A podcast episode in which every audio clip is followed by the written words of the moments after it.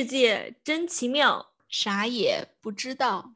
大家好，我是真奇妙的图图。大家好，我是不知道的小木。今天我们来聊一聊真奇妙的阿伊努人。嗯，阿伊努人好像听到这个名字，也不是很多次吧，就是偶尔能听到这个名字。这个民族目前还存在吗？理论上应该也是存在的吧。日本他们不是一直对外宣称自己是一个单一民族的国家，只有他们这大和民族吗？其实日本呢本土是有阿伊努人这个原住民的，他们呢长得很欧洲，常看日剧日综的朋友就会发现。哎，怎么的朋友？怎么觉得自己这个说法那么老牌？常看日剧日综的人就会发现，日本其实有很多长得很混血的明星，他们有一些的确是混血，但还有很多土生土长的日本人，但长得非常的欧洲人，就是什么鼻梁很高啊，眼窝很深啊，他们其实身上就是有些是带阿伊努人的血统的。人类分子生物学研究呢，可以大概确定日本人北部呢就是。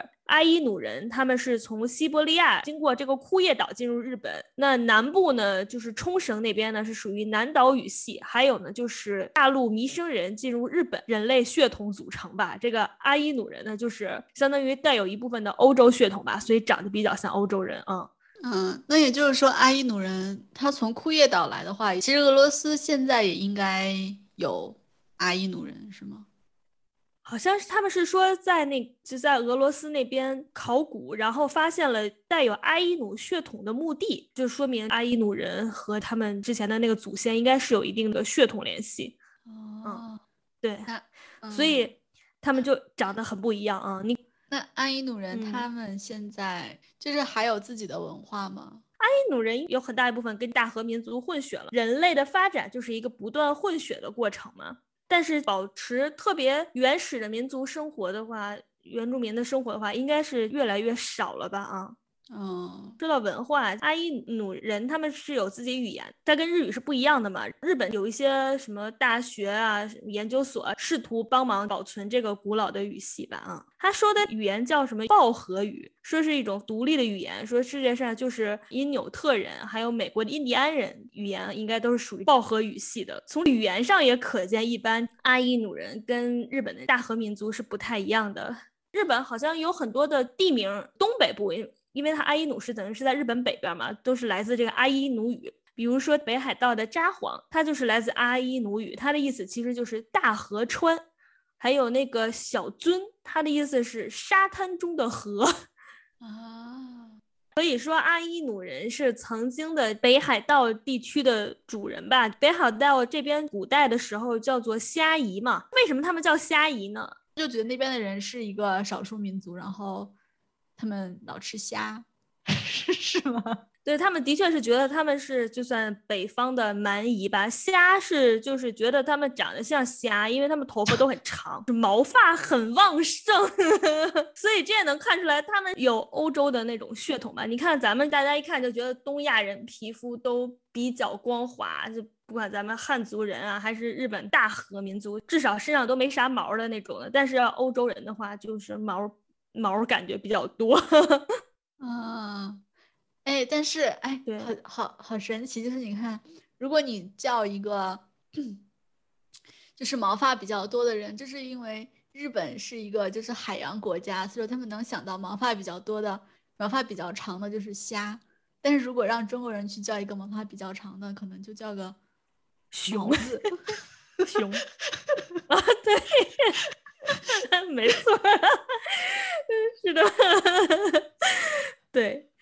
然后这个阿伊努人，他们其实就是因为日本，就是他们不断的跟大和民族混血嘛，就是像这种纯纯的阿伊努人已经是越来越少了，有的就是我们刚刚说的那些长得有阿伊努人特征的日本人了啊。嗯，然后而且他们的文化也是，他们是应该是没有自己的文字吧，然后就主要都是就是由口语。口头传，所以说这个文化也是越来的越式微啊。对他们文化比较有意思的地方，一个是每年都举行熊祭，跟熊有关的祭祀；还有一个是他们以前的人会做一个很有意思的纹身，就是阿伊努人的微笑唇纹身。他们以前的妇女都会在嘴边上纹一个黑、超级大的黑色的大嘴唇儿，离远了看，就每个人都有一张巨大的黑嘴，已经咧到脸颊这个位置了。只是女人啊，男人是没有的，很像笑。有人说是像月牙形的，不过现在已经没有这种的了。关于为啥纹身，他们有人就觉得在脸部纹微笑唇可以驱赶邪灵，说是觉得女人在呃生育的时候很脆弱，邪灵会进入她的身体。这个雄记是因为就是熊是他们的神吗？对他们是把熊崽儿作为神来饲养，小的时候养在家中。前面听起来都很正常，后面的画风就很日本人，养在家里面，甚至把它当做一个家庭成员，甚至还给这个熊做啥玩具啊什么的。等熊长大了呢，就把熊给杀了。啊哈，给熊好吃好喝的养着，然后把它给杀了，喝它的血，吃它的肉，然后还把它的头骨放在村子中心的位置来展示，就人们来祭拜。是不是很吓人？这个仪式的画风就很日本。他们认为呢，是他们是把熊送走了，送去了众神的世界。因为阿伊努人他是相信万物皆有灵的嘛，他就觉得他是把熊给送走了。他们自己民族传说里面也有一个关于熊的，说很久很久以前有一对夫妻，丈夫生病了，后来就死了，这俩人也也没孩子，妻子就很孤单。然后后来呢，女人哎就怀孕了，马上就临盆了。有的人就说是不是又结婚了？还有人说不是，是她什么丈夫复活了什么的。但是这个女的呢，她说不是的。她说我我这个孩子的来历呢，是有一天晚上有一个男人穿着黑色的衣服来到了我们家住的小屋里，跟她说：“女人啊，我有一件事要告诉你，我是拥有山的神，也就是熊，根本不是人。”虽然我现在是以人身的形态出现在你面前的，我来的原因呢，是我发现你的丈夫已经死了，你非常的孤独，所以呢，我来帮你，说我来帮助你，你将拥有一个孩子，这就是我给你的礼物。他出生以后，你将不再孤单，不再一个人，而这个孩子呢，他也将是非常伟大、富有和雄辩的。说完这个话，熊就走了。后来这女的哎，就有了个孩子，而且这个孩子呢，也真的成为了一个非常强大的猎人，并且就像山神说的一样，一样的伟大、富有，而且雄辩，而且他还成为了很多孩子的父亲。所以说呢，很多住在山区的阿伊努人呢，都被说成是熊的后代，认为自己是熊族。啊。我想说，原谅我，你刚才说那个我来帮助你的时候，我想歪了。原来他是要给他一个孩子，我还以为来帮助你，用他自己来帮助他排解孤独。嗨，嗨，那不结果也是一样的吗？阿伊努人的传说都是那种很原生态又很。有趣，对，因为他们是一个北方的游牧的民族嘛，然后所以他们相信的神灵啊，都是大自然当中常见的动物嘛，除了熊以外，还比如说像鳟鱼。阿伊努人觉得整个世界上就是鳟鱼的背，在神创造世界之前呢，整个。世界是一片沼泽，然后沼泽里面有一只非常非常大的鳟鱼，它的身体从沼泽的一端到另外一端非常大。当神造世界的时候，他就让鳟鱼成为了整个世界的基础。所以呢，就是说我们所有的人都是在鳟鱼的背上背上面，鳟鱼呢通过它的嘴来来吸水和送水。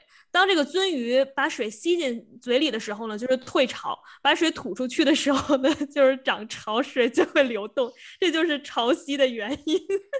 当这个鳟鱼摇晃的时候呢，就是地震了。就知道他们一定会有一个什么什么方法来解说地震。如果他生气呢，就是大震；不生气的话，就是小震。你想，这鱼一吸水一吐水，它就潮汐；一摇晃，它就是地震。所以呢，这一个挺危险的生物嘛。造物主呢，就派了两个神站在鱼的两端，让鱼来保持安静。这两个神呢，每人用一只手来摁住它，压制它。如果其中一个人要吃和喝的话，必须要还是要保持一只手在他的身上，什么情况下都不能把手拿开，得分工好了。除了说整个地球是在鳟鱼的背上，阿依努人觉得世界是怎么来的呢？是有一种鸟叫做脊灵鸟。脊灵鸟是个啥鸟？都没有听过，是真的鸟吗？对，脊灵鸟中国也有，浙江那边的人管它叫张飞鸟，它就是黑白相间，像脸谱似的，所以管它叫张飞鸟。嗯，在咱们国家就基本是各地都有吧啊，夏候鸟啊，这个鸟很喜欢拍尾巴。阿依努人呢认为世界是怎么来的呢？造物主造这个世界的时候呢，他就刚刚不说了嘛？之前是一片混沌嘛，就是一个大沼泽嘛，他觉得这个地方不适合人住，他就想让这个世界变得宜居一些。先造了一只几灵鸟，派这个几灵鸟夏天来造地球。几灵鸟下凡，看到这个，这简直世界一团糟啊！他就说：“哎呦，完了，这老板给我这啥任务？这可咋办呢？”忽然灵机一动，他就用就是扑翅膀飞翔，然后用脚来踩泥土，用尾巴来拍泥土。这样经过长时间的飞翔、踩踏和摇尾巴，有些地方就被他给扇干了。有些地方呢，就都是水，就成了海洋。通过这样的方式，地升起，从水中站起来，然后就漂浮在水面上。所以阿依努人呢，他们就觉得这个世界是 mosili，我也不会用这日语读啊，mosili，呃，是意思就是漂浮的地球。他们还对水脊灵这个鸟非常的推崇，觉得就是它通过不断的摆尾巴、什么扇翅膀，把地球给造出来了。啊。其实有一个成语叫“己灵在原”，嗯，比喻兄弟友爱，就是说这种鸟，它是那个只要一只离群，其他的就会就会叫起来去找它，所以说就是好像是他们比较团结，比较有爱，就是因为团结有爱，才能所有的几灵鸟一起扑翅膀，把地球给扑出来哈。有可能，阿依努人的传说还有好多是就是关于别的鸟的。比如说乌鸦，说一开始造物主造完世界呢，有一个魔鬼就很想破坏世界，不想让这个世界适合人类的生存。魔鬼呢察觉到人呢必须在拥有阳光和温暖的世界里生活，就是没有太阳就不行。他就想，呃，我只要把太阳毁掉了，世界就不适合人类生存了。他怎么毁掉呢？他的计划就是趁太阳升起之前，哎，对，把它吃了。造物主就知道了，造物主就。想要破坏他的计划怎么办呢？就是造物主造了一只乌鸦，当太阳升起的时候，恶魔正打算把太阳吞下去的时候呢，埋伏在一旁的乌鸦就飞到他的嘴里，因此拯救了太阳不被他吞下去，拯救了人类的生活。阿伊努人就觉得，因为乌鸦曾经拯救过人类，所以就可以随心所欲的对待人类，还可以随便吃。不不吃自己的就随便吃，乌鸦不爱吃垃圾嘛？因就因为他们是有功之人啊，有功之鸟。啊，除了乌鸦、脊灵，然后还有天鹅。天鹅也是阿伊努人的传说里面的一个，是觉得天鹅曾经也使阿伊努人免于灭绝。这阿伊努人看来就是靠鸟啊，不那么说，就感觉很喜欢鸟，你发现没有？我觉得他们怎么就是老要面临这个灭绝的 危机，好惨啊！对，就说说天鹅啊，就说一开始呢，就是神创造了天鹅，就是把它作为天使一样的生物养在天堂里。阿伊努人在地球上生活嘛，就有的人就变得堕落和邪恶，彼此争吵啊、厮杀。有一次呢，就有两地区的人呢发生了战斗。其中一个地方的人呢就被灭了，被灭族的这方呢有一个小男孩，他呢躲在草丛里面就逃脱了。可是他自己呢一个人，虽然他活下来了，但是他们同一个地区、同一个村的人都死了嘛，他就特别难过，一直哭啊哭啊哭，越哭越累，越哭越饿，后来哭到连。哭的力气都没有了，就在他就快死的时候呢，远处就走来了一个女人，就把他抱了起来，安抚他，还给他建了一个漂亮的房子。这个女人跟这个小孩一起生活，嗯，然后呢，哎，这个故事就是很原始。小孩长大以后呢，就跟女人结婚了，一点走向就非常，他们的故事走向让我很意外，你知道吗？他俩就养。就一起有了一个非常大的家庭，然后呢，生了很多孩子，并且呢，就重建了小男孩的呃他的故乡吧。就这个小孩的这个女人呢，其实是一只天鹅，她本来在天堂是有家的，但是呢，她变形成一个人以后，就来保护阿依努人，拯救了这个孩子。天鹅是不是很爱叫嘛？就叫的很悲伤那种声音嘛。这个女的还活着时候，如果有任何一个人生病或者死亡，她就会哭泣和哀叹。哎，我觉得这个里面天鹅它嗯它最重要的不是救了这个孩子，而是跟他生了一堆孩子，所以说他们这个民族才能够继续繁衍，对吧？对，所以这阿伊努人，有的人是熊的孩子，有的人是天鹅的孩子哈。啊，那天鹅的孩子他们有什么天鹅记吗？把天鹅从小养大，然后对，也也也，他们他们也是有天鹅祭的。嗯。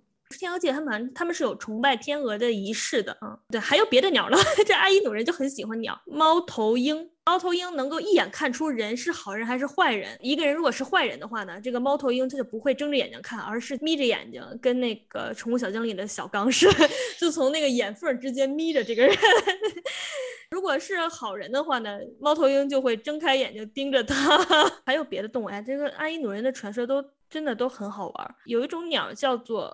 河鸟就是河流的河，河鸟也有管它叫做水东的水里的鸣禽。阿伊努人觉得它这个鸟非常的聪明，而且说话呢是很有说服力的。所以说，当你把这个鸟杀了以后，就要立刻把把它撕开，然后把它的心吞下来。如果把它的心吞进去的，话，他这个人就会变得说话很流利，而且很聪明，还能在辩论比赛当中战胜所有的对手。还有一种传说是关于不是鸟，但是是阿伊努人也管它叫做鸟的东西，就是飞鼠，也就是鼯鼠。它也是啮齿动物嘛，所以啮齿动物一般就都还挺能生的。阿伊努人呢觉得呢吃这个飞鼠能够保佑生孩子。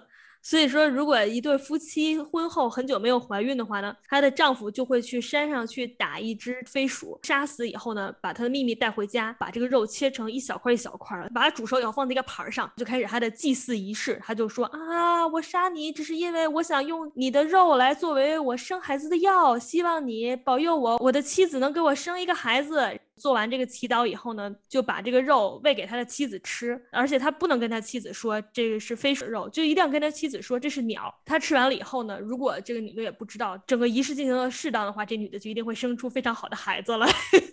就是感觉他们动物都是他们的神，因为他们对人类做出了很伟大的贡献，所以说那你就继续发挥你的作用吧。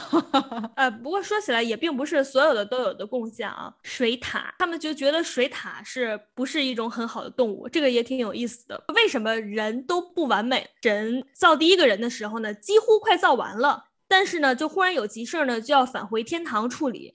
当他回城之前呢，就叫来一只水。附近正好在玩的水獭，就跟那水獭说：“哎，水獭，我那个有急事要上去一趟啊，马上我们天宫事务处要再派一个人来接着干这活儿，你帮我跟他解释一下啊。”那我就走了啊。水獭说：“嗯嗯，好，行，没问题。”水獭虽然满口答应，但是根本没有把神跟他说的话放在心上，就接着自己还怎么该玩玩，该吃吃，河里游来游去，还抓鱼。游着游着就把这个神交代他的事情给忘了。天庭在派来的第二个神来造人的时候呢，问这个水獭呢，水獭就啥也说不出来了。所以这就是为什么这世界上造的第一个人并不是很完美，而所有的人呢也都没有符合造物主最初的意图。后来呢，为了惩罚水獭忘事儿呢，就剥夺了水獭的记忆。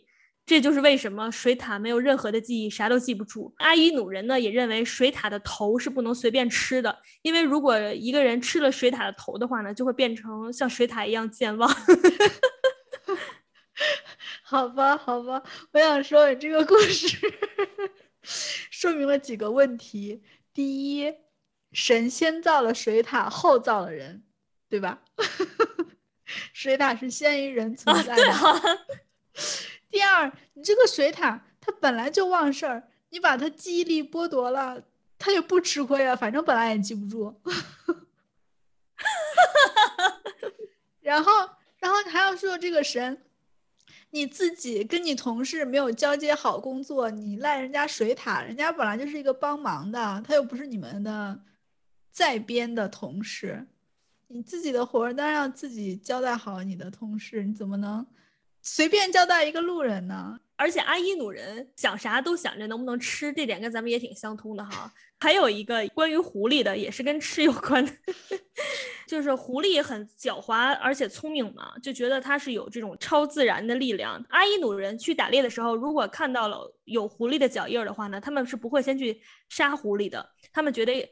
呃，如果你要是把狐狸杀了的话呢，狐狸的灵魂就会去告诉别的动物，什么兔子呀、鸭子呀，说这附近有人来，所以他们是不会随便杀狐狸的。嗯，如果说他要是先杀了狐狸的话，一定要把狐狸的嘴紧紧的绑起来，防止狐狸的灵魂去告诉别人。不是他绑了狐狸的嘴，就等于绑了狐狸灵魂的嘴。对，那这狐狸还挺好的。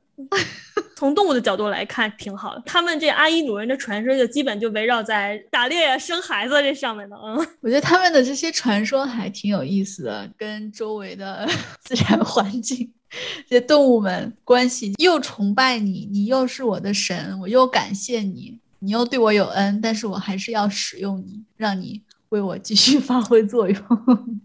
就这种关系，感觉 还是要把你吃掉。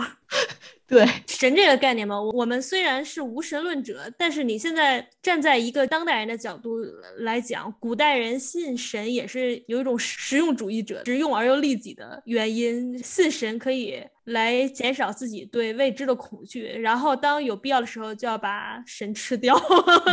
这种朴素的嗯唯心主义价。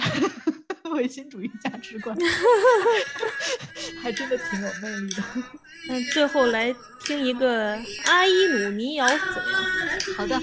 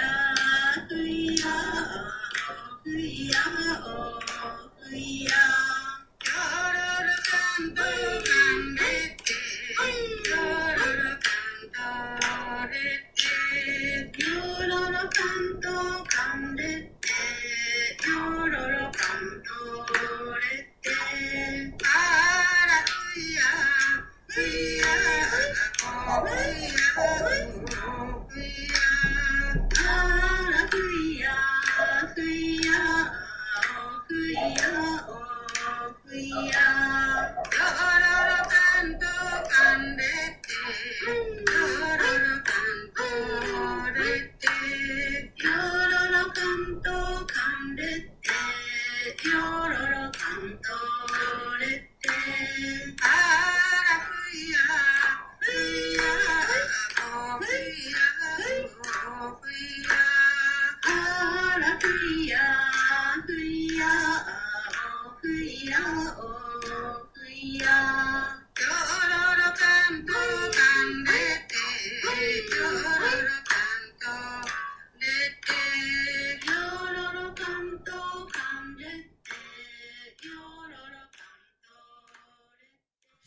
心，再次倾听，咱们下周见，拜拜，拜拜。